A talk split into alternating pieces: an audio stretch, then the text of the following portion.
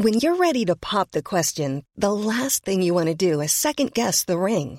At Bluenile.com, you can design a one-of-a-kind ring with the ease and convenience of shopping online. Choose your diamond and setting. When you find the one, you'll get it delivered right to your door. Go to Bluenile.com and use promo code LISTEN to get $50 off your purchase of $500 or more. That's code LISTEN at Bluenile.com for $50 off your purchase.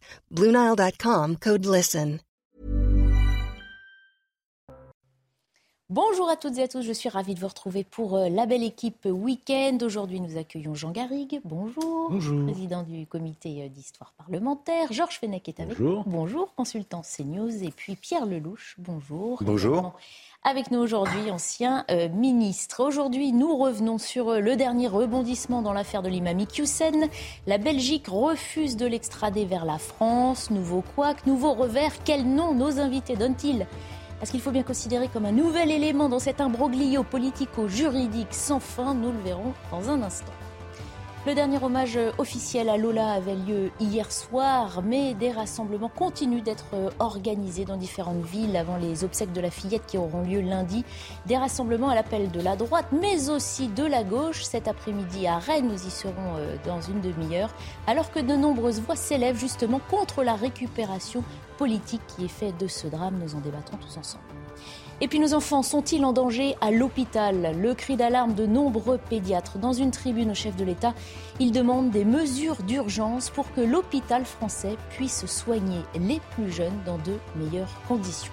On développe toutes ces thématiques et d'autres encore d'ici quelques instants. On fait d'abord un point sur l'essentiel de l'actualité avec Adrien Spiteri. La situation s'améliore dans les stations-service françaises. Selon le gouvernement, 13% d'entre elles sont en difficulté contre 16,9% la veille. Des difficultés d'approvisionnement en raison du mouvement de grève initié le 27 septembre dans les raffineries et dépôts de Total Energy. En Normandie et dans le Rhône, deux sites du groupe sont toujours en grève. Donald Trump, bientôt entendu, la commission d'enquête cite l'ex-président américain à comparaître autour du 14 novembre. Elle l'a par ailleurs assigné à produire une série de documents, parmi eux un compte-rendu de toutes ses communications le 6 janvier 2021, date de l'assaut du Capitole. Giorgia Meloni dévoile son gouvernement. À 45 ans, elle est officiellement première ministre en Italie, première femme à occuper cette fonction dans le pays. Elle a présenté une liste de 24 ministres, dont 6 femmes. Tous ont prêté serment ce samedi matin au palais présidentiel à Rome. Et puis l'équipe de France de football féminin connaît ses adversaires. Un an avant la Coupe du Monde 2023 organisée en Australie, le tirage au sort a eu lieu ce samedi. Les Françaises affronteront le Brésil, la Jamaïque et un barragiste en de poule. Un groupe difficile selon la sélectionneuse de l'équipe de France, Corinne Diacre. Voilà, prochain point sur l'actualité dans une demi-heure. On pensait avoir eu droit à tous les rebondissements imaginables dans ce dossier. Mais non, le feuilleton politico-juridique de l'expulsion de l'imam Iqiyoussen en connaît un nouveau. Après deux mois de fuite, il a été interpellé en Belgique, vous le savez, mais voilà que la justice belge refuse d'exécuter le mandat d'arrêt européen, refuse donc son extradition vers la France. Rembobinage sur les épisodes précédents avec Noémie Schulz du service police-justice de CNews. Elle nous explique aussi cette nouvelle étape.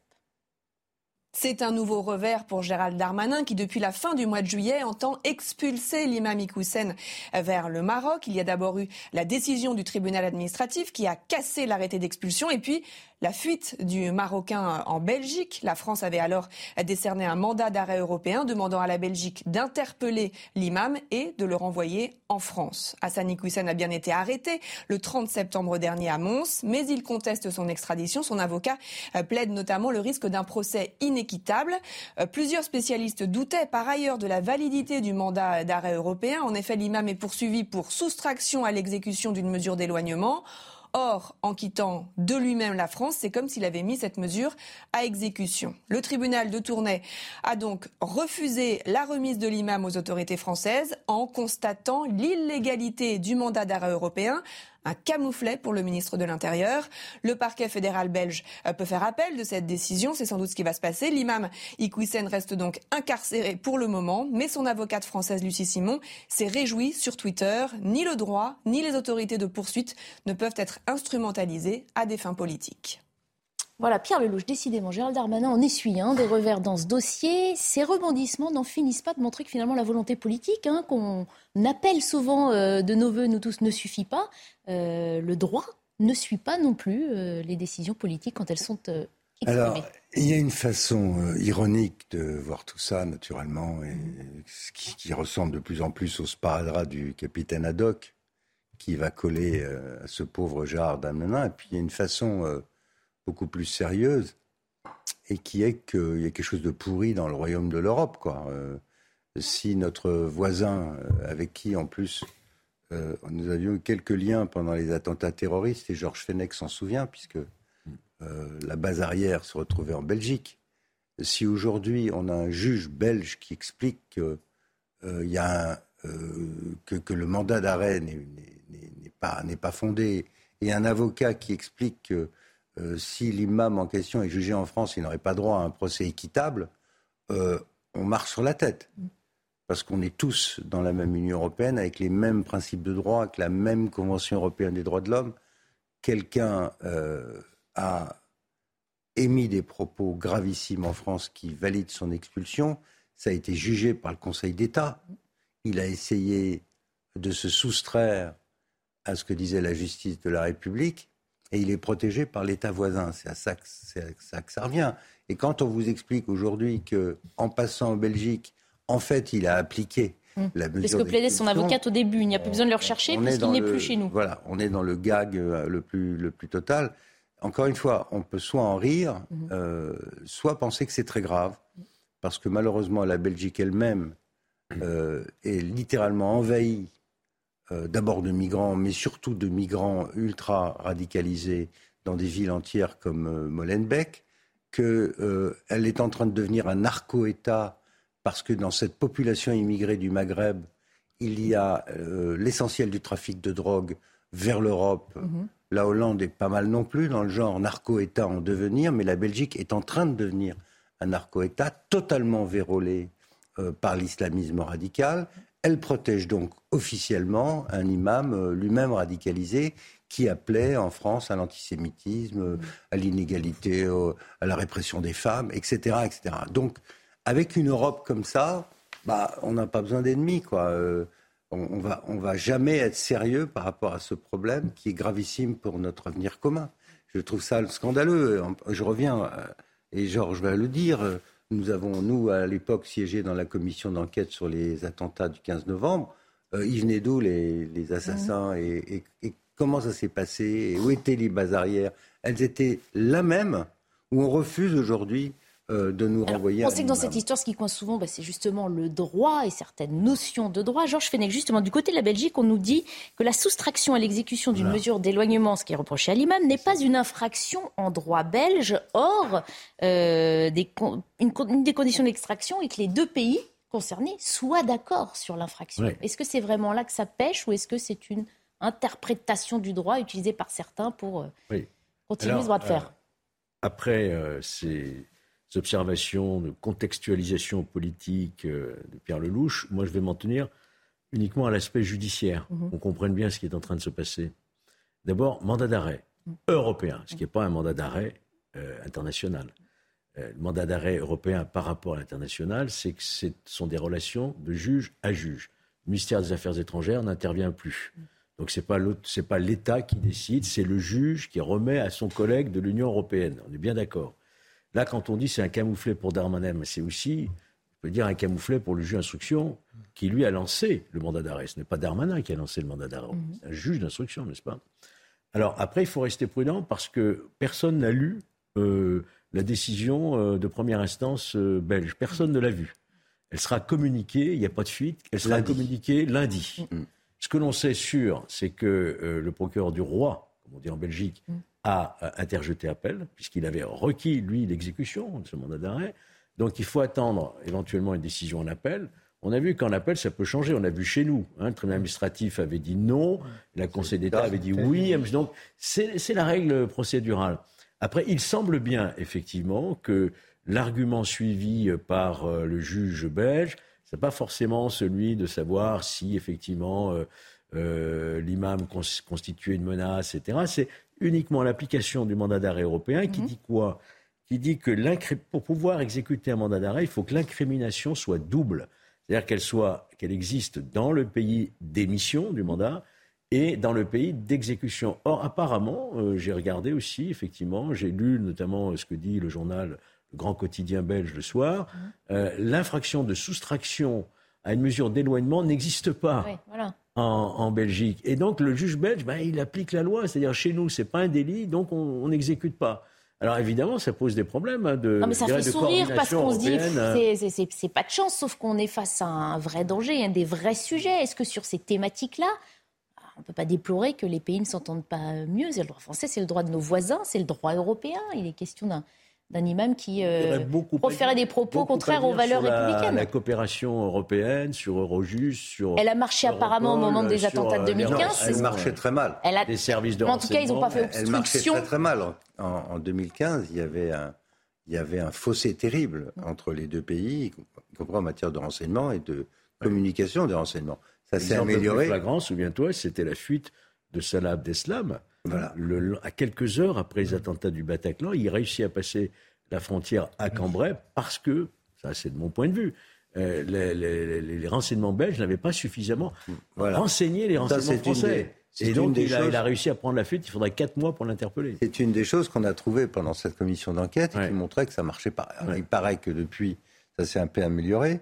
Mais euh, en droit, on est tous les deux juristes. On peut faire toutes les arguties qu'on veut. Si, si on veut bloquer, on bloque. Mais enfin, le signal politique qui est envoyé dans le contexte présent euh, en Europe et en France est quand même dévastateur. Mhm. Jean Garrigue, euh, l'avocate de l'imam Hussein dit que euh, dans ce contexte, hein, son client risque mhm. un procès inéquitable. Mhm. Vous comprenez ce, point de vue? Ça a été la campagne de, de ceux qui voulaient le défendre, qui sont en fait des complices de l'islamisme de la radicalisation de la société, parce que les imams comme lui, à mon sens, sont véritablement les, fers de lance de cet euh, empoisonnement progressif de notre société par, euh, par l'islam, l'islamisme plus exactement, par la radicalité, par, par, par ce, cette religion totalitaire qu'est, l'islam. Donc c'est quelque chose de très important.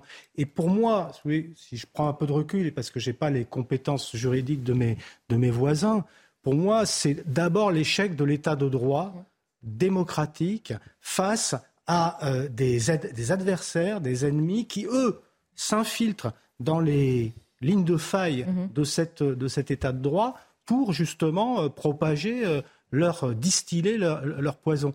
Je veux dire, on sait bien que la Belgique aujourd'hui, effectivement, c'est ce qu'a dit Pierre Lelouch, elle est totalement gangréné par euh, la montée de cet islamisme radical. On l'a vu en 2015, c'était très clair. Alors ça, ça, montre aussi les limites de cette coopération euh, judiciaire et juridique mmh. aussi euh, européenne. Mmh. Ça montre les limites de la subsidiarité, de ce qui, de peut-être la manière dont il faudrait retrouver une forme d'autonomie, d'indépendance judiciaire. Alors c'est compliqué parce qu'en même temps, on va dans d'autres affaires euh, comment dire, euh, reconnaître l'utilité de cette coopération euh, européenne.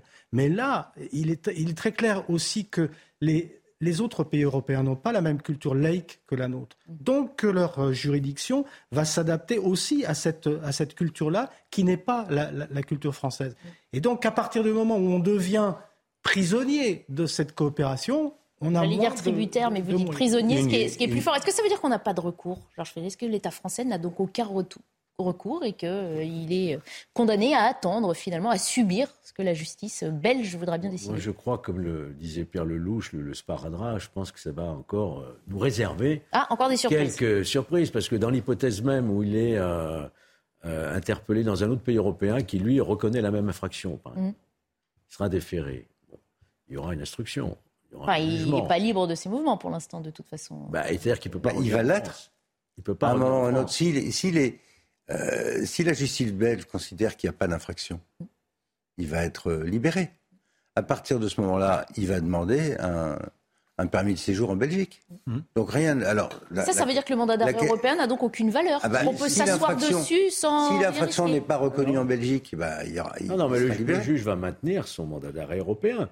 Parce que... Non, mais ça veut dire que s'il reste en Belgique, il peut rester oui, en Belgique. Belgique. reste en Belgique, il craint rien. Il, il, il reste en Belgique, il demande euh, des papiers. Encore que la Suisse, je crois pas Et qu'il il continue à prêcher depuis mais la Belgique. S'il se déplace dans un autre pays qui a la même incrimination que oui. nous, là, il peut être interpellé. Mais en tout cas, le mandat d'arrêt ne va pas être levé. Et s'il ne se présente pas euh, devant le juge français, eh bien, il, aura, il sera renvoyé par défaut, comme on dit, devant un tribunal qui va le condamner par défaut. Donc la France est finalement soumise à attendre euh, qu'il veuille bien circuler dans un pays qui reconnaîtrait le même type d'infraction et qui ça. aurait le courage de prononcer cette extradition. Et s'il si, et obtient des papiers en Belgique, après tout, il n'a pas commis d'infraction en Belgique, si les Belges considèrent que ce qu'il dit n'est pas grave, et il y a plein d'autres imams du même genre en Belgique, mmh. alors il va pouvoir continuer envoyer le poison de l'autre côté de la frontière. Et n'oublions pas que si le Maroc tel est le cas, avait refusé le laisser-passer consulaire. Voilà. Après l'avoir d'abord autorisé. Hein on se souvient, au tout début de l'affaire, le Maroc avait tout de suite retiré. dit... Okay. Ah bah, le Maroc n'en veut pas, bien sûr. Il y a aussi euh, cette petite, euh, ce petit détail qui n'en est pas un. Les avocats de l'imam portent plainte contre Gérald Darmanin également Oui. pour diffamation publique. C'est le pompon, on pourrait dire. C'est le pompon, le- absolument. Oui. Alors même qu'il y a une décision des, des juges Conseil d'État qui reconnaît les, Mm. les incriminations qui ont été reprises. euh, Voilà, en fait, Par- il, reproche les Darmanin. Vous déclarations. voyez le mot de délinquant. On va regarder ça, voilà. Il s'attache aux déclarations de Gérald Darmanin, regardez, dans lesquelles il présentait l'imam comme un délinquant, un fuyard, un séparatiste, et euh, où Gérald Darmanin affirmait toute qu'il chose, avait des choses à se reprocher, qu'il s'est soustrait à la décision de Toute justice. chose qui où commence la diffamation euh, toute chose qui Où de Où commencent les faits, les faits euh, avérés? C'est ça la question. C'est encore soumis à interprétation. On s'en sort plus si tout le monde peut Oui. interpréter le droit, non? Euh, Peut-être que, peut que la langue est un peu fourchée euh, du ministre de l'Intérieur. Euh, traiter de quelqu'un. euh, En même temps, c'était le 2 septembre, au moment où l'imam était en fuite et recherché. euh, oui, mais ça ne veut pas dire forcément qu'il soit considéré Fuyard. comme délinquant au sens juridique du terme. hein. Oui, non, mais je suis Pour pas, être délinquant, il faut avoir un casier, quoi. pas d'accord. Il y a présomption d'innocence. Mais bon, je, je trouve que cette plainte, c'est une plainte à caractère, euh, je dirais, Oui. stratégique et politique. hein. Communicationnel. Ben, évidemment, évidemment. De- de- comme d'ailleurs, il est possible que le terme de délinquant employé par Gérald Darmanin ait été aussi euh, une adresse à l'opinion publique Mmh. pour affirmer son, son autorité. Mais c'est vrai qu'on peut éventuellement, quand même, euh, sans être juriste, essayer de se dire bah, que peut-être par rapport où il y a infraction dans les propos qu'il a tenus en tant qu'imam par rapport à un certain nombre de lois françaises. Ah, c'est ce que dit le Conseil d'État. Et ce que dit le Conseil d'État, on peut peut-être aussi euh, le considérer comme un délinquant, même si juridiquement, Non, il- juri- il ne l'est pas. Bah, juridiquement, Ah, c'est bon, attaquable. on peut plaider tout ce qu'on veut. Non, mais je suis d'accord. On peut faire un exercice de style politique pour son- en se prenant euh, Hmm. directement au ministre de l'Intérieur français. On peut faire tout ça, Non, mais- mais ça n'a aucun fondement. On est dans l'agite propre. Ces gens-là font de l'agite oui. propre. Et, et le terrain judiciaire est un terrain sur lequel ils excellent, puisqu'il y a des foultitudes d'avocats dont, dont c'est le métier, euh, qui font ce genre de recours. L'islamophobie, les, atta- les accusations d'islamophobie adressées aux intellectuels, aux journalistes, aux politiques, en permanence. Euh, personne n'a jamais défini ce que ça veut dire, d'ailleurs. C'est une véritable honte. L'une des Mais ils sont, ils sont dans une espèce de gruyère mou euh, et ils utilisent toutes les règles du système démocratique à leur profit. Quand vous pensez que, euh, en ce moment même, en Iran, des jeunes filles meurent parce qu'elles veulent enlever le voile et qu'ici, on va dans les tribunaux expliquer que le voile est un instrument de la liberté individuelle des femmes, on marche sur la tête. Ouais, en Bon, tout cas, sur la tête. bien- Pourtant, on le fait. En tout cas, en tout cas, cette décision est très malvenue pour la France, qui, après avoir montré, montré toujours une, une impuissance dans l'exécution des obligations de quitter le territoire, se, se voit euh, re- retoquée par les Belges pour euh, l'expulsion. Pour quelqu'un qui effective. pour quelqu'un qui s'en va. donne un sentiment d'impuissance de- des pouvoirs publics face à ce phénomène, si vous voulez. Et ça, et ça c'est dramatique en termes d'image et de confiance en nos institutions. Ah, mais c'est vrai que On l'a compris, la série n'est sans doute que- pas finie. hein. Il y aura de nombreux ce que dit autres Georges. épisodes. est tout à fait exact. On est dans un paradoxe monstrueux. On a passé la semaine à s'interroger sur la raison, après la mort de cette petite fille, pourquoi est-ce qu'on est incapable dans ce pays d'expulser des gens qui sont sans papier il y a, Là, il y a un sans-papier qui s'en va Ouais. euh, volontairement et euh, on passe pour des clowns. Ouais, Euh, le, le mélange des deux est dévastateur pour l'image du pays. Dévastateur. Bien sûr.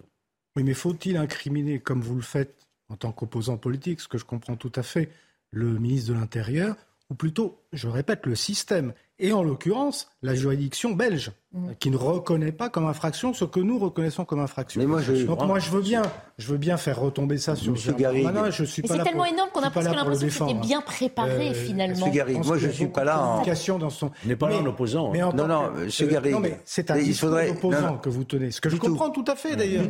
Non, c'est un discours de citoyen. Non, moi non. Et d'ailleurs, je trouve que Darmanin a fait beaucoup et a tout tenté pour le faire. Jean Garrigue, là, franchement, je me lève. C'est pas un discours d'opposant. Donc, je me lève contre ça. Je ne suis pas dans une tribune politique. Non.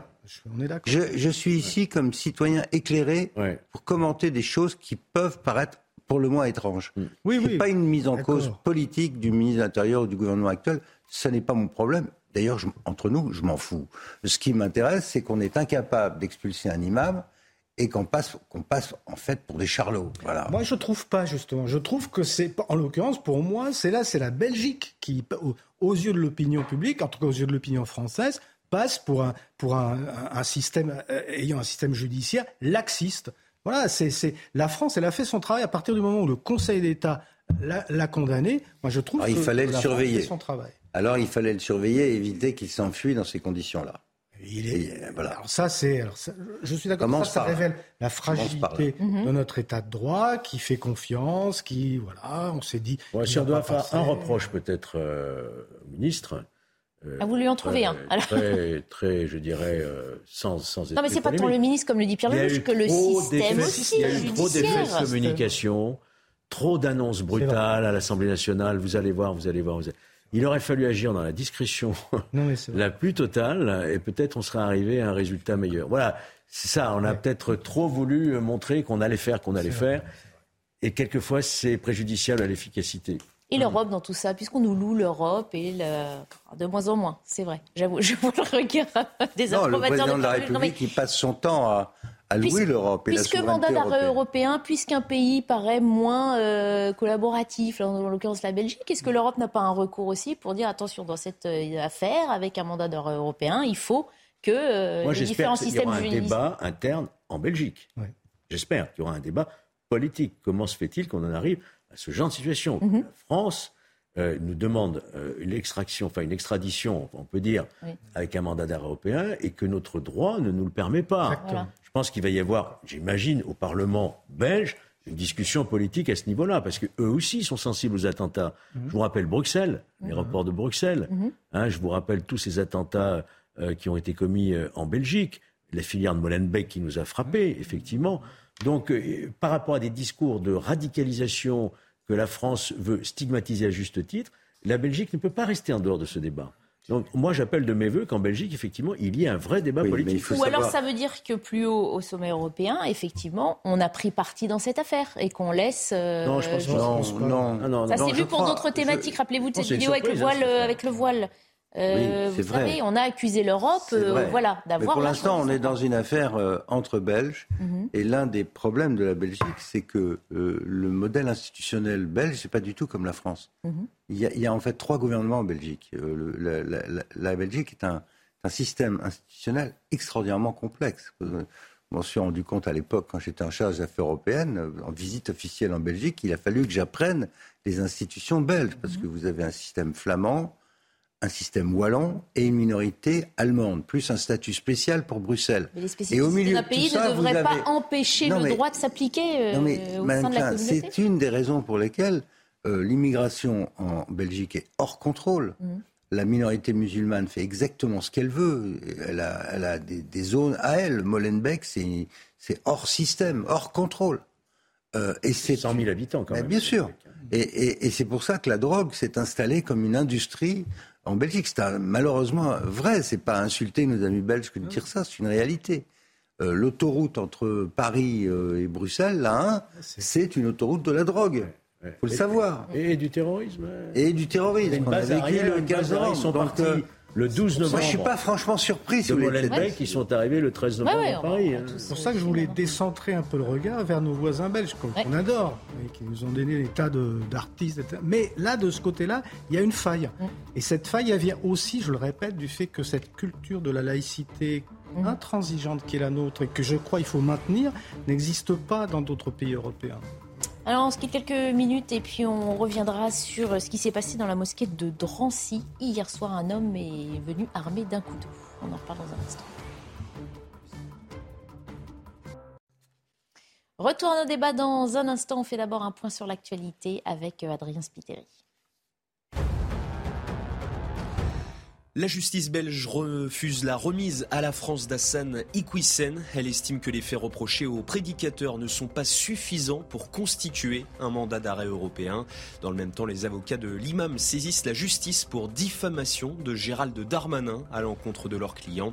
Ils contestent notamment plusieurs déclarations du ministre de l'Intérieur. La Cour de justice de la République place Édouard Philippe sous le statut de témoin assisté pour mise en danger de la vie d'autrui et abstention volontaire de combat un sinistre. L'ancien Premier ministre a été entendu ce mardi pour sa gestion de l'épidémie de Covid-19. Avec ce statut intermédiaire, il échappe à une mise en examen. Et puis le Paris Saint-Germain s'impose 3-0 sur la pelouse d'Ajaccio.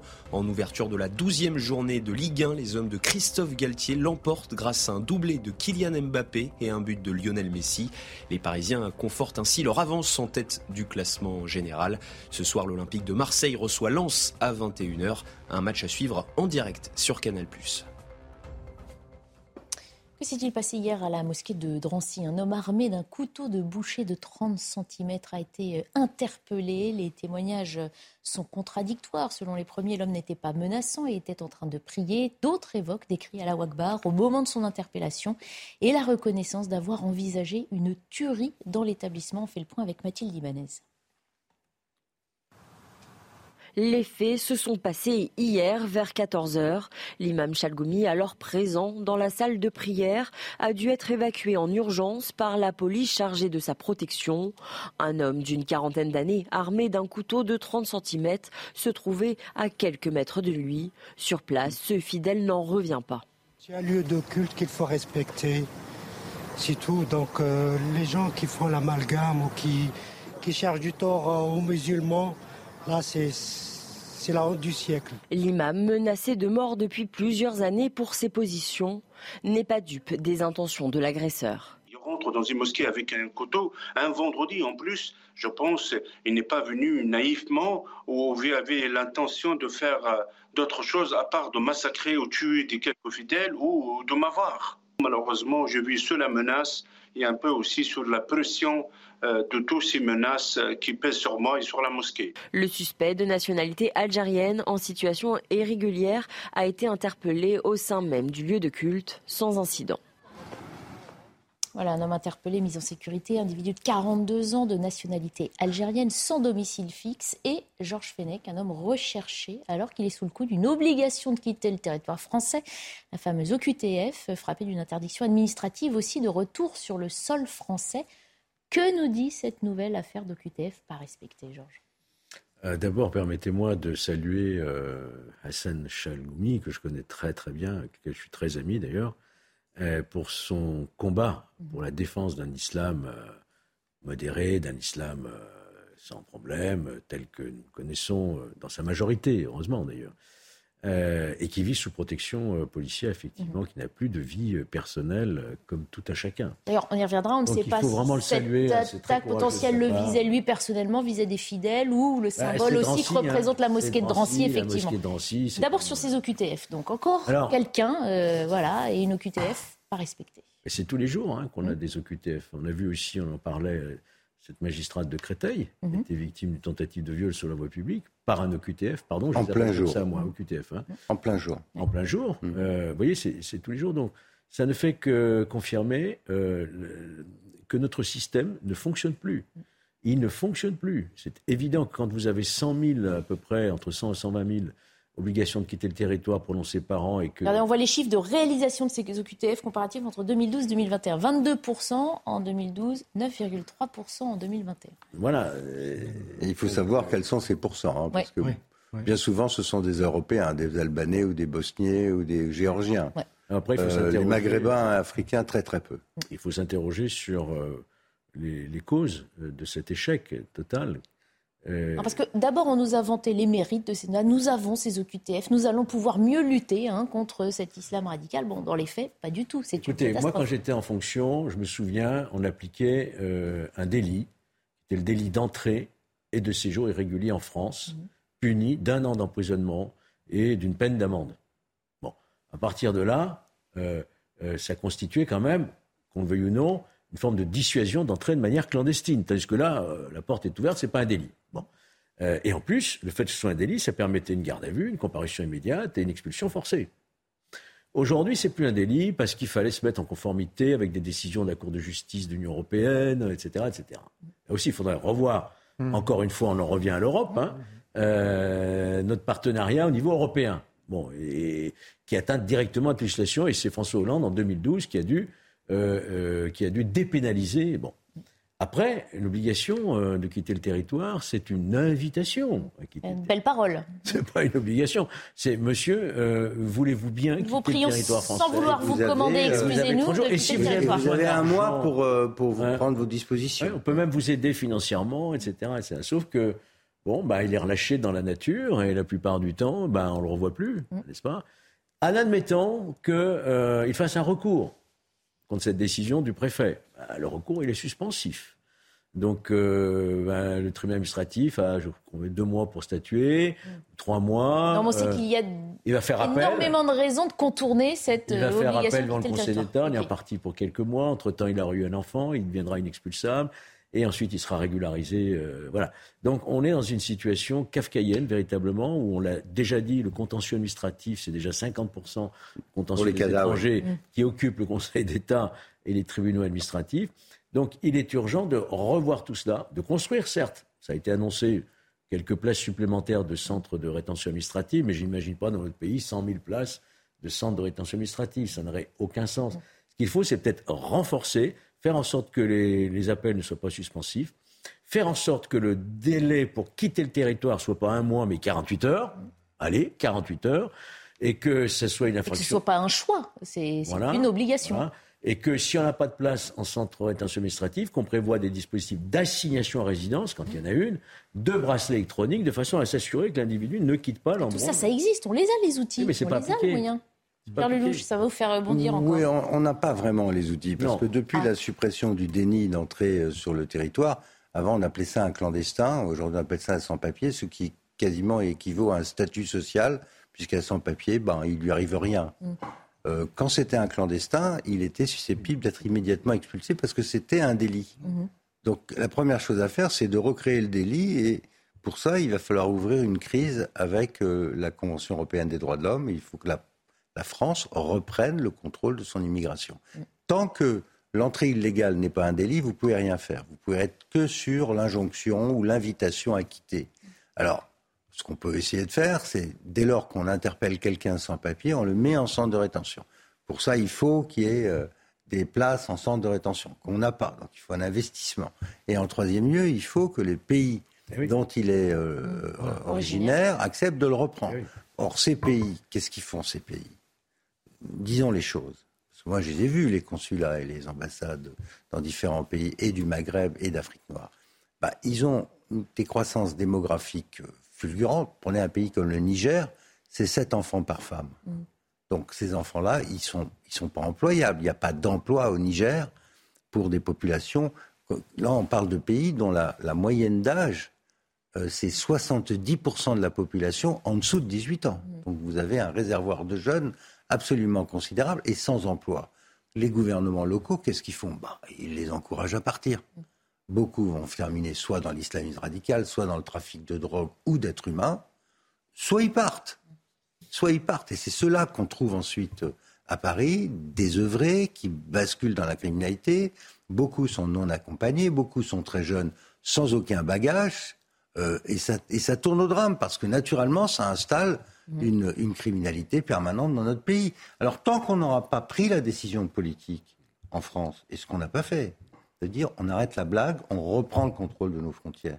Mais oui, ne le fait pas. Ça commence à chaque fois qu'on soulève, il y a toujours de bons esprits qui vous expliquent, surtout à gauche, que c'est n'est pas possible, qu'on ne peut pas reprendre. Mais quel est le fondement d'un État de droit si ce n'est pas la protection de ces citoyens qui commence par le contrôle de ses frontières. Dès lors qu'on abdique ce contrôle, et qu'on se cache derrière des OQTF qui, voilà, euh, vous avez 30 jours, on vous file un bout de papier, mais ce papier, il n'est pas obligatoire et vous empêche pas ensuite de vous régulariser.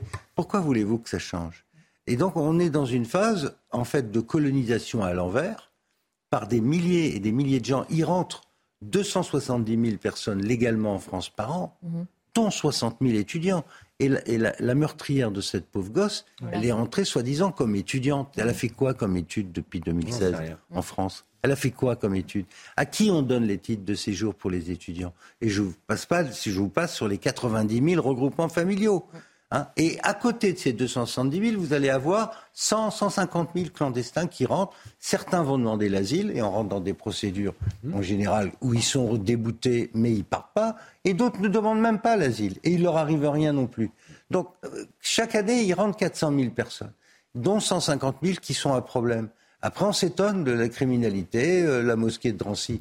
Et moi aussi, je m'associe à l'image, à, l'hommage à l'imam Chagouni, parce que c'est quelqu'un qui essaye de, prendre le contrôle de Alors justement, il était y en a pas très choqué hier. Hein. il s'est aussi ému de la situation. Encore une fois, on ne sait pas s'il était personnellement visé.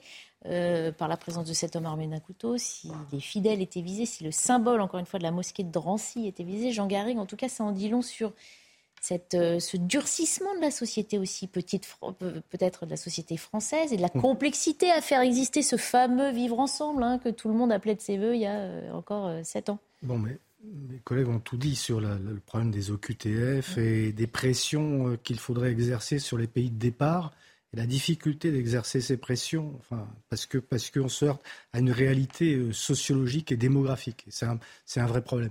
Mais, euh, mais incontestablement, il faut que la France, la France reprenne une forme d'autonomie par rapport à, aux, pressions de, la Cour de justice euh, européenne et autres. Euh, pour ce qui concerne l'imam, moi aussi, forcément, je, je m'associe à, à, tout ce qui vient d'être dit parce qu'on a la chance là d'avoir une des personnalités qui fait entendre, il n'y en a pas beaucoup, la voix d'un islam apaisé, mmh. républicain, en tout cas qui s'intègre aux valeurs et aux lois de la, de, de, la République.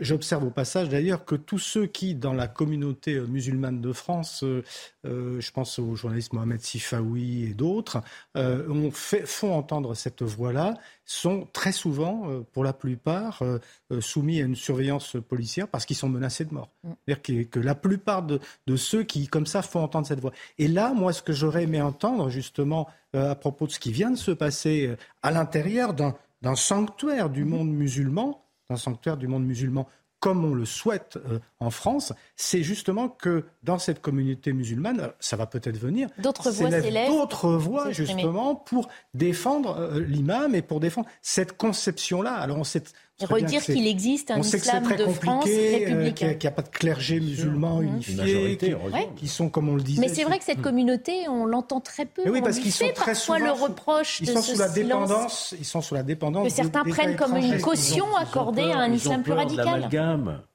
Ils ont peur de l'amalgame. Et en plus, quel islam? Il y en a plusieurs. Il y en a plusieurs. Il n'y a pas d'organisation. Oui, mais l'amalgame peut se faire dans les deux sens et c'est en ça que ça vient plutôt alourdir. Tant que ça ne viendra pas des musulmans eux-mêmes, on ne va pas vraiment avancer. Et là-dessus, euh, Gary a raison. Moi, je voudrais revenir sur l'impuissance publique. Il y a quelque chose qui m'a beaucoup frappé euh, hier, je crois, c'est hier, où le, garde des Sceaux a dit publiquement euh, on ne peut rien faire. On ne peut rien faire. Je suis allé, moi, voir le président du Mali, j'ai accompagné Darmanin voir les Algériens, ils veulent pas les reprendre, on peut rien faire. Bon, alors à, partir de là, moi quand j'entends un ministre vous dire on peut rien faire, j'ai entendu aujourd'hui, s'agissant de la bronchiolite, dire on peut rien faire, on n'a pas les personnels. L'autre jour, s'agissant des salariés de Total, j'ai entendu le président de la République ah ben moi je peux rien faire, c'est pas à l'intérieur d'une entreprise privée. Si on a sur le, parvis de l'Élysée toute une série de gars qui sont là, élus, payés, et qui vous disent Moi, je peux rien faire, alors il y a comme un problème euh, démocratique dans ce pays. D'abord, pourquoi ils sont là? Excusez-moi, mais je le dis, j'aime bien Dupont-Moretti euh, comme avocat, j'ai rien contre, mais enfin, il a voulu être ministre. Mais dès lors qu'il est ministre, il ne peut pas dire je peux rien faire. Là, je n'accepte pas ça. Je n'accepte pas. Je n'accepte pas que le ministre de la Santé dise Ah bah, ah, c'est très ennuyeux ce qui se passe dans les maternités. on, est au courant, mais je peux rien faire. Le président de la République dit il y a, il y a plus d'essence, le pays est paralysé, l'économie est en train de se bah, casser Je peux rien faire. Mais ah, attendez, là, on va déborder, on va déborder alors qu'il faut qu'on revienne au sujet euh, de l'actualité. C'est un peu binaire quand même. C'est un peu plus compliqué que ça. Aujourd'hui, on parle pas, on parle pas les. On parlera des médecins dans un instant. Pas avoir un garde des Sceaux qui te dit je peux rien faire bah. parce que il y a des moyens de pression sur ces pays. Il y en a. Et on n'est pas, nous, obligés de vivre encore avec l'accord, par exemple, de 1968 sur le statut des Algériens en France. On peut le dénoncer. On peut mettre fin au visa. On peut exercer des pressions. D'autant qu'ils ne donnent pas un gramme de gaz en ce moment, les Algériens. Hein D'accord? On en vient à cette autre actualité hein, qui a effectivement euh, ému beaucoup de personnes et révolté hein, aussi une partie des, Français. Une semaine après la mort de la jeune Lola, plusieurs hommages sont organisés en France pour apporter un soutien à la famille, à l'image de ce rassemblement qui se tient à Rennes. On va retrouver sur place euh, Michael Chailloux. Bonjour Michael. Rassemblement donc organisé à l'initiative de partis de droite, mais il y a une contre-manifestation, entre guillemets, organisée par euh, l'ultra-gauche. On se doute que les forces de l'ordre sont mobilisées aussi pour éviter que ces différents cortèges hein, ne, ne s'affrontent. Quelle est la situation autour de vous, Mickaël oui, sa situation euh, assez tendue ici euh, cet après-midi à Rennes, Splanade Charles de Gaulle. On est en plein centre-ville. Là, vous avez à l'image la manif euh, organisée. Alors, on ne sait pas vraiment par qui, puisque quand on vous demande, de, quand on demande, pardon, de, rencontrer les porte-paroles de Reconquête, eh bien, on ne nous les présente pas. Vous voyez beaucoup d'individus masqués, habillés de noir, faisant référence aussi à des mouvements autonomistes bretons d'extrême droite. Euh, vous voyez aussi sur cette banderole Justice pour Lola en dessous White Lives Matter. Je crois que tout est dit avec euh, ce, slogan.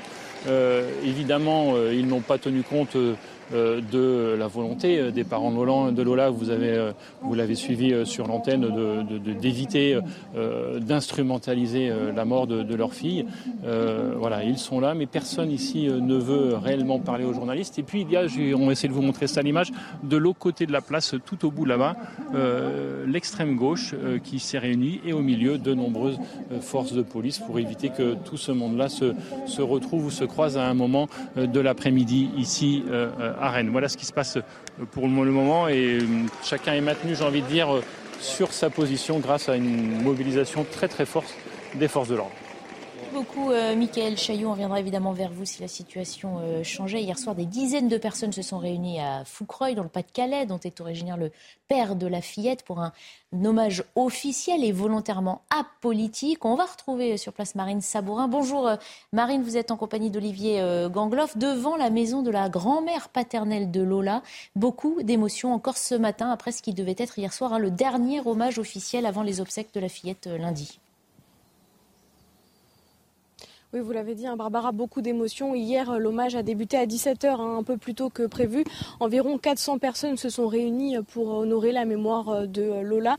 Il y avait ses frères, Thibaut et Jordan, qui sont venus saluer les personnes qui ont laissé quelques mots pour la famille de Lola. Alors, on a échangé hein, avec ces personnes venues écrire quelques mots de soutien. Ce sont des parents, ce sont des grands-parents. Ils nous ont dit que c'était indispensable pour eux de soutenir la famille. Nous les avons rencontrés, nous avons pu recueillir leur je vous propose de les écouter. Et comme je suis père de quatre enfants aussi, ça aurait pu être mes enfants. Et c'est horrible ce qui arrive à nos enfants en ce moment, ça, dans tout, ce qui se passe. Quoi. Ça devrait pas arriver. Lola, c'est vraiment triste ce qui t'est arrivé. Je ne te connaissais pas, mais cet événement m'a chamboulé, paix à ton âme. Ah, c'est dramatique, dramatique, franchement vraiment tragique pour cette famille. Et en tout cas, toutes nos pensées les accompagnent dans cette épreuve. Enfin, moi, je suis bouleversée. Je suis maman et je suis bouleversée. Les obsèques de Lola se dérouleront euh, lundi dans la commune de Lilleur, euh, qui se trouve à une vingtaine de minutes de Foucreuil. Demain, il y aura une messe dans l'église de cette commune. Il y aura une pensée, une prière d'intention pour la petite fillette de 12 ans. Merci beaucoup Marine Sabourin. Merci également à Olivier euh, Gangloff euh, qui vous accompagne. Passer cette terrible émotion évidemment hein, que chacun aura pu euh, ressentir. Il y a cette question de la récupération politique. On le voit avec ce qui se passe à Rennes cet après-midi. Au début, les premiers rassemblements ont eu lieu à l'initiative de partis de droite. Ils ont été vivement critiqués pour cela. On apprend aujourd'hui, qu'à Rennes notamment, l'ultra-gauche organise une contre-manifestation. Jean Gary, il n'y a pas là une fausse pudeur énorme dont finalement les partis politiques profitent tous ou essaient de profiter Alors, c'est un drame euh, abominable et les, pères de famille que nous sommes ici euh, sont, évidemment très touchés par, par plus que touchés, tourneboulés par ce qui, ce qui, ce qui s'est passé. On comprend l'émotion d'ailleurs de, beaucoup de Français, euh, émotion un peu immédiate, etc. Mais moi, dans cette affaire, j'ai d'abord vu la réaction de la famille qui a demandé un délai de, décence, de deuil et surtout pas de récupération politique. Je crois que chacun doit s'en tenir justement à cette non, mais demande. personne ne l'a écouté. De ce... très peu de. Surtout pas ceux qui se sont empressés. Moi, je l'ai vu arriver sur les réseaux sociaux très très vite, très rapidement. Mhm. Euh, disons-le, essentiellement les militants de reconquête d'Éric Zemmour, qui, je le suppose, ont vu dans cette euh, affaire une occasion de refaire un peu parler d'eux euh, avec ce thème du francocide. Sauf qu'aujourd'hui, l'ultra-gauche est mobilisée aussi cet après-midi à Rennes. Comment vous expliquez ça C'est une contre-manifestation et que je ne, qui, est, aussi euh, choquante mhm. que, que, l'ont été celles de, de, la, de Reconquête ou d'autres d'ailleurs, pas mettre uniquement l'accent là-dessus, mais de toute manière, si vous voulez, cette récupération politicienne, moi, je, je pense qu'elle ne peut avoir que des effets euh, négatifs, y compris dans cette, euh, cet affrontement entre, euh, entre deux blocs, alors que la question de Lola, au-delà du deuil, elle pose de vraies questions politiques. Mhm. Le QTF, le, la prise en charge des personnes psychiatriquement déséquilibrées, etc. Mhm. il, y a, des tas de problèmes politiques que, que ça pose. Mais la manière dont ces, questions-là ont été posées, forcément débouche sur euh, de nouvelles fractures françaises. Et moi, je trouve que c'est terrible, alors qu'on devrait rester au moins là dans une attitude de respect mmh. par rapport à la euh, famille. J'entends très bien ce que dit pas respecter. Jean mais j'ai envie de lui poser une question. Euh, vous n'aviez pas parlé, me semble-t-il, enfin, vous, la France entière, de récupération politique quand il y a eu les marches blanches immédiatement après la disparition d'Estelle Mouzin ou, ou, par exemple la petite Maëlys, l'affaire Nordal-Hollande, il y a eu des marches blanches tout de mhm. suite. Mais je trouve ça très bien, les marches blanches. Oui. Mais les marches blanches ne sont pas des manifestations pourquoi, politiques. Pourquoi, dès lors que des gens se, rassemblent pour dire euh, leur émotion, leur soutien, réclamer justice, etc., vous dites c'est de la récupération C'est parce que, au fond, l'auteur de ce crime et de nationalité algérienne. Non, pas du tout. Et qu'elle était, non mais il faut être clair, en, obligation de quitter le territoire. C'est ça qui donne ce sentiment de récupération. Maintenant, il est vrai que c'est un crime abominable, mais aussi, il est vrai aussi qu'il y a un questionnement politique que vous ne pouvez pas détacher dans la mesure où on voit le nombre de crimes qui sont aujourd'hui commis. D'ailleurs, le ministre reconnaît lui-même un lien maintenant hum. entre l'immigration et, la criminalité. Fait cet été. Et donc, on est obligé. Alors, il y a, y a, manière et manière de dire les choses. Voilà. Et là, c'est là où je le rejoins, c'est que quand j'ai vu des, des, noms de domaines, par exemple, récupérés sur Internet, Lola, etc., j'ai trouvé que c'était vraiment euh, très maladroit. On est d'accord. C'est vrai. Alors, il y a cette... Mais autrement, il est normal que nous posions ces questions. Bien sûr. Et il aurait été normal que la Première ministre et le garde des Sceaux répondent aux questions qui ont été posées dans Il aurait fallu respecter un temps de l'émotion pour ensuite aborder euh, bah, sereinement les, questions, politiques. Qu'est-ce qui va fixer ce temps d'émotion Ça dure combien? 24 heures, 48 heures, une ah, semaine On est obligé de s'arrêter quelques secondes, mais on donne la parole à Pierre Lelouch sur, ce, hein, sur cette question juste euh, après la pub. À tout de suite. Bientôt 15h, on reprend nos débats. Dans un instant, d'abord, le point sur l'essentiel de l'actualité. Adrien Spiteri.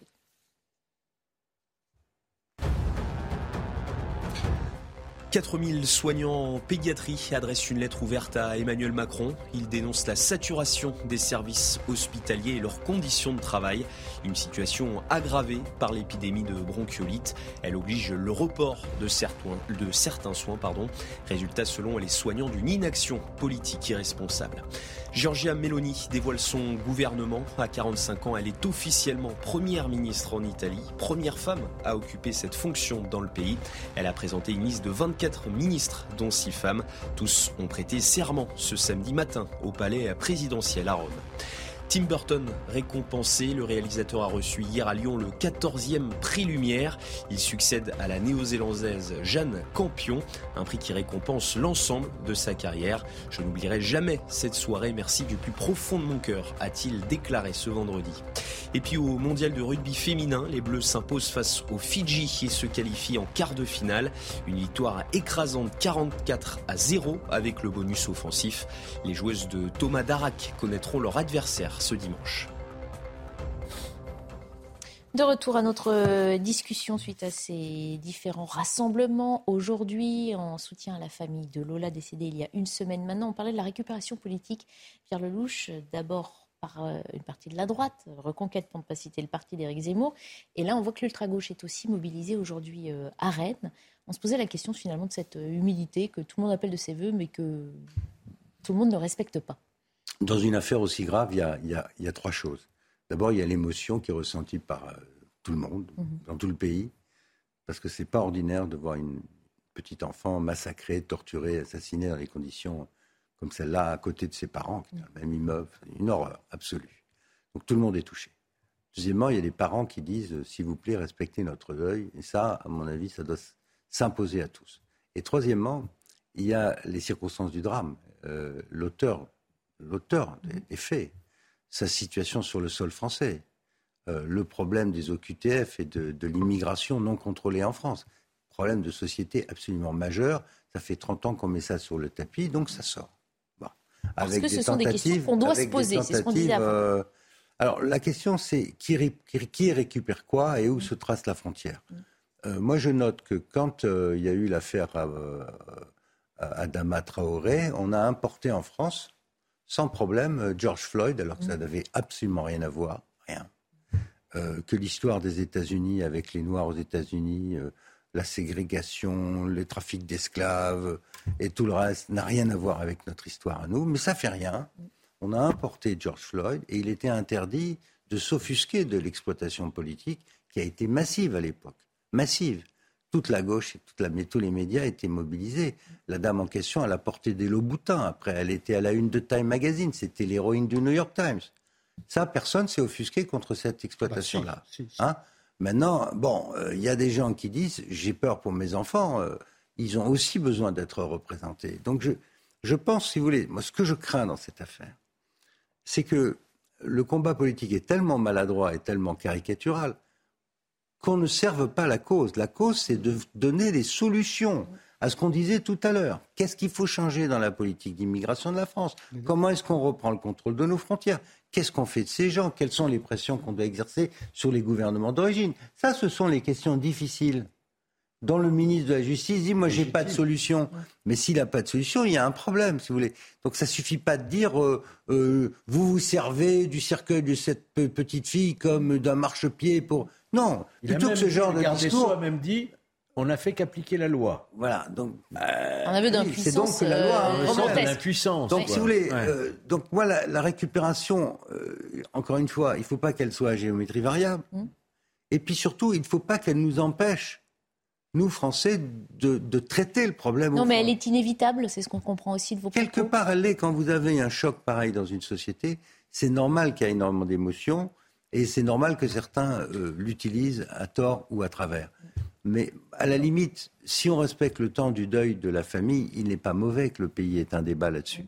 Ce que je souhaiterais, c'est que le débat aboutisse à des choses concrètes et qu'on ne se retrouve pas dans six mois avec un autre drame de ce genre à recommencer les mêmes exercices de style.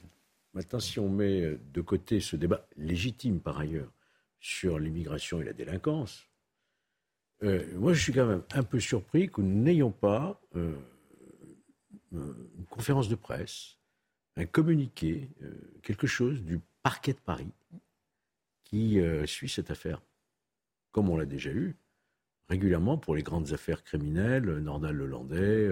Une semaine après, en général, le procureur a, a, parlé. Les affaires de terrorisme, le procureur vient informer les Français de ce qu'il en est en respectant la présomption d'innocence, en respectant le secret de l'enquête et de l'instruction, mais il donne un certain nombre d'éléments de compréhension d'une affaire qui trouble profondément mmh.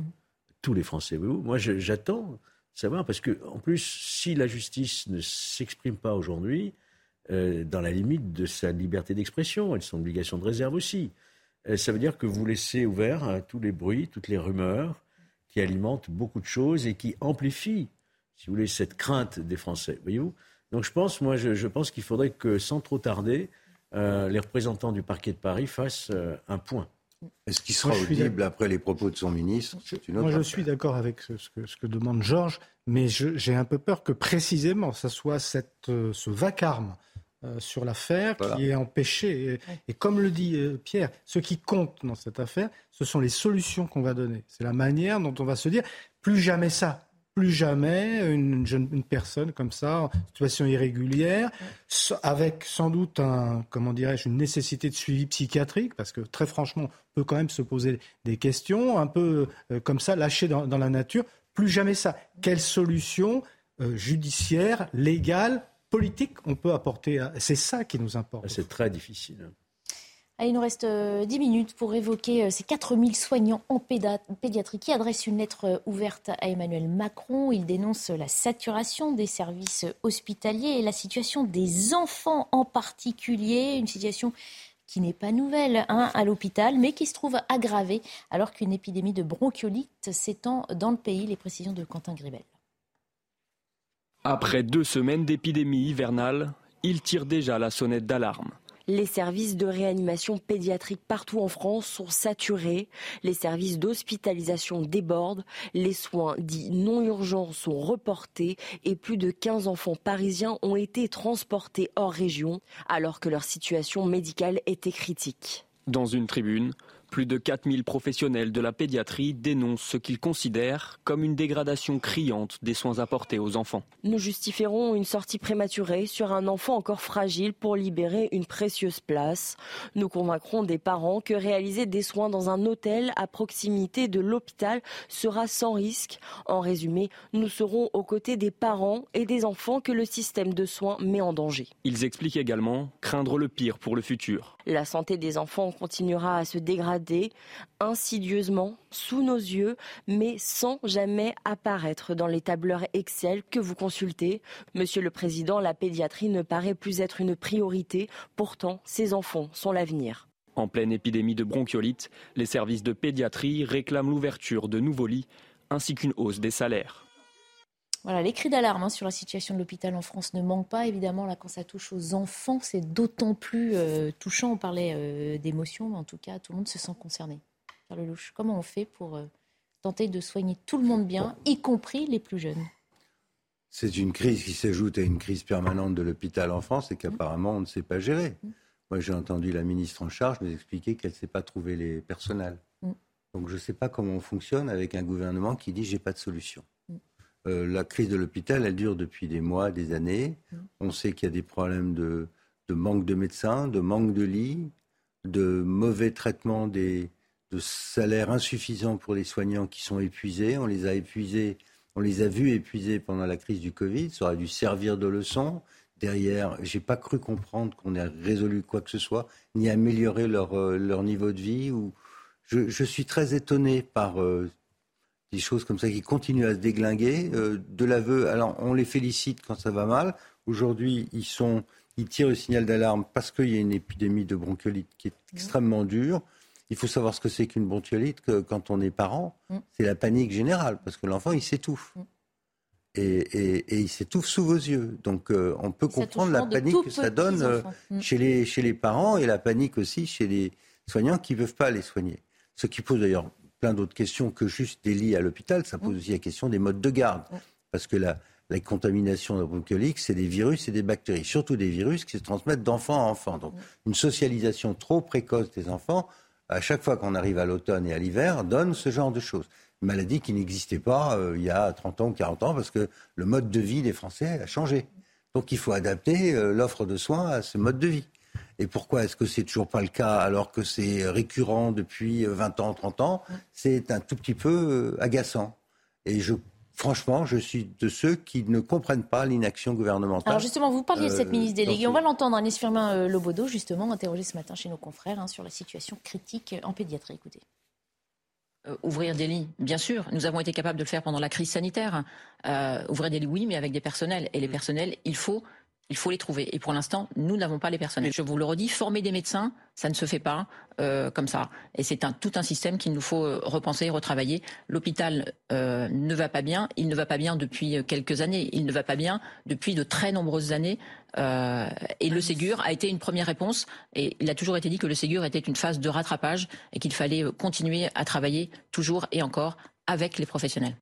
Alors voilà la réponse. Hein. le problème ne date pas d'hier. On ne sent pas l'urgence de la situation dans ce que Là où j'ai du mal, c'est que cette ministre, elle représente quelqu'un qui, qui est en, à son deuxième mandat. Donc ça mhm. fait six ans qu'il est là. Mhm. Avant ça, il était pendant cinq ans auprès de François Hollande. Donc ça fait onze ans. Quand elle dit je ne sais pas de solution, mais euh, on ne sait pas faire, ça remonte à quelques années. Elle a parlé du Ségur comme un rattrapage. Non mais il y a juste un problème. Soyons précis sur les mots. Est-ce qu'on sent là, non mais Jean Garrigue, est-ce qu'on sent là l'urgence qu'on entend par ailleurs de la part des médecins Clairement non. Là, il y a un énorme décalage. J'ai toujours pensé que les présidences d'Emmanuel Macron seraient celles, non pas du grand remplacement, du grand dévoilement. Je veux dire que dans tous les secteurs, et on le voit dans cette émission, la sécurité, l'immigration, la santé, mm. on est en train de s'apercevoir qu'on est à poil. Qu'on est à poil. Bah. Je suis d'accord. Enfin, c'est pas nouveau, ça fait longtemps qu'on le sait. Ben, ah, c'est pour l'hôpital. J'ai l'impression que celui qui était dans le vestiaire, il, ça fait un moment qu'il est là dans le vestiaire. Il sait qu'on est à poil. Mm. Ces gens qui sont aujourd'hui nommés ministres, ils savent. Non mais. Mais l'exemple, l'exemple que, donne la, ministre ou la, sous-ministre, ministre délégué, ministre délégué, que qu'elle donne, c'est vrai. Ouvrir des lits, c'est bien, mais il faut avoir des personnels. Et on sait bien que ce qui manque euh, dans le, système de la santé, euh, pas seulement, parce qu'il y a tout le problème de la gestion par Excel. Combien de temps il faut dont parlent les pédiatres. Mais, dire, combien de temps il faut pour former un médecin? Combien de temps? 6 ans, 7 ans, 8 ans. 8 ans, 10 ans. bon, question. Euh, ces septennats, ces quinquennats dont on parle, on parle de quoi? On parle du quinquennat Hollande, on peut aussi remonter à Sarkozy. Je pense, même avant. Oui, d'accord. On a eu 10 ans. Rien que Hollande, où a servi M. Macron, plus. Macron, plus le deuxième mandat, on en est à 11 ans. Donc si les mesures avaient été prises, ah, je suis d'accord. ne serait-ce que sur le numerus clausus, la formation des médecins il y a 11 ans, on aurait les médecins. Il faut reconnaître, me semble-t-il, que sur cette question-là, le recrutement des médecins, il y a eu un redémarrage depuis quelques années, sous, sous Macron. mais il y a le recrutement, mais il y a aussi les hein. affectations. On entendait notamment des pédiatres dire, euh, on, nous dit, le ministre François Hollande aurait dit la semaine dernière, non, mais le transfert des enfants, ceux qui quittent l'île de France là pendant l'urgence pour aller ailleurs, ce n'est pas un problème. Si, c'est un problème, parce que euh, déplacer un nourrisson de 15 jours euh, à 200 km, c'est ah, problématique. et ça, les parents, les parents et puis ça mobilise une équipe qui, quelques heures, n'est plus disponible pour la santé des autres. Il n'y a pas d'essence dans la voiture, en plus. suivre derrière l'ambulance, par exemple. Non, et puis le traumatisme d'avoir son gamin qui a 300 km. Voilà, on ne peut pas se contenter d'une telle solution. Ça n'en est pas, Georges Fenech. Nous, savions tous déjà qu'il y a une crise de l'hôpital, on en ah parle suffisamment, surtout depuis euh, la crise pandémique, mhm. qu'il y a une crise des urgences. Combien de fois les services mhm. urgentistes nous alertent euh, et là, on met des enfants sur les brancards dans les couloirs des urgences également. J'avoue que euh, j'ai été très bouleversé ce matin de, lire cette tribune. Je ne savais pas à quel point les services de pédiatrie étaient défaillants aujourd'hui. Et, c'est plus grave que tout. En 2019, ils ont signé une première tribune. Ils étaient 2000 à la signer. Ils sont 4000 cette année. Vous imaginez bah, Ça dit, il faut vraiment regarder le mode de garde aussi. Hein. Je me permets de dire que on peut toujours nationaliser toutes les maladies de, tout, de, à tous les âges et tout, mais en fait, il y a aussi des précautions à prendre. Mhm. Euh, attention au mode de garde. Quand les enfants sont très très jeunes, la contamination, elle est, elle est ultra rapide. Hein. Ce sont des virus ultra contaminants. Si vous mettez des enfants comme ça dans des modes de garde sans surveiller, euh, c'est sûr qu'à l'automne, ils vont, être, ils vont tomber malades automatiquement. Ça rejoint au fond ce qu'on Faire attention, et aussi ça. On disait tout à l'heure, ce sentiment d'impuissance. Mmh. Quand j'entends cette ministre qui est probablement de bonne foi et qui fait ce qu'elle peut, mais dire il faudrait, il faut, il faudrait. Mais attendez, c'est vrai.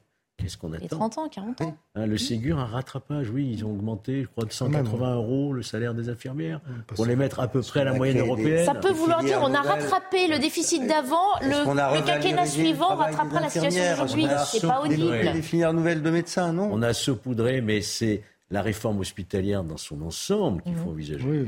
Euh, revoir tout le fonctionnement des ARS, mmh. revoir surtout tout le fonctionnement de ce qui est le partage entre l'administratif et le soignant dans un hôpital. Mmh.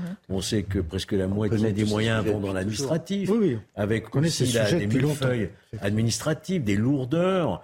Tout ça est à revoir, mais en profondeur, et pas uniquement en saupoudrage, augmenter un petit peu les infirmières, c'est pas possible. Mmh.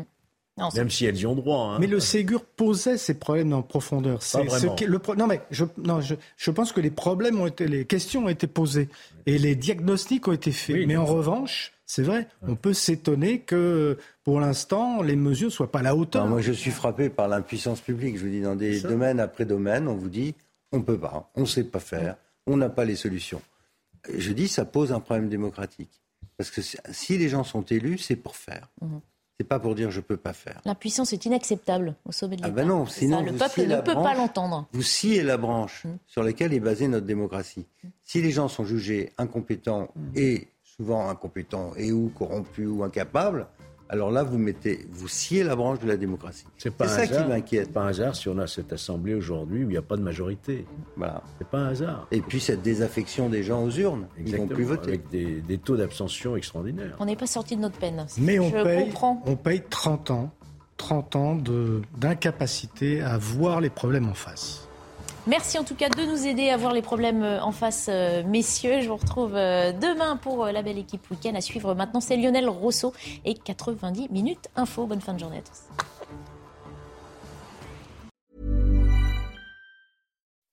When you make decisions for your company, you look for the no-brainers. If you have a lot of mailing to do, stamps.com is the ultimate no-brainer. Use the Stamps.com mobile app to mail everything you need to keep your business running with up to 89% off USPS and UPS. Make the same no brainer decision as over 1 million other businesses with Stamps.com. Use code PROGRAM for a special offer. That's Stamps.com code PROGRAM.